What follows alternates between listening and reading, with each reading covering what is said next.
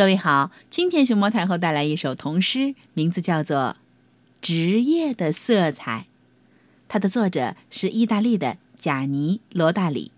关注微信公众号和荔枝电台“熊猫太后摆故事”，都可以收听到熊猫太后讲的故事。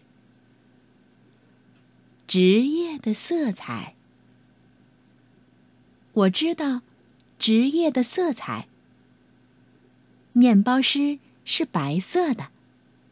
它们比小鸟起得早，头发沾着白面粉。清洁工人是黑色的，粉刷工人是七色的。工厂里的工人穿着漂亮的天蓝色工作服，他们双手沾满了油。懒汉们无所事事。他们一个指头也不会弄脏，但他们的职业不干净。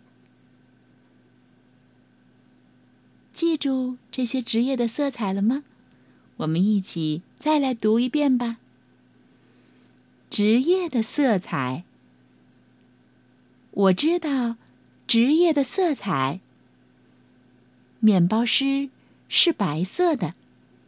它们比小鸟起得早，头发沾着白面粉。清洁工人是黑色的，粉刷工人是七色的。工厂里的工人穿着漂亮的天蓝色工作服，他们双手沾满了油。懒汉们无所事事，他们一个指头也不会弄脏。但他们的职业不干净。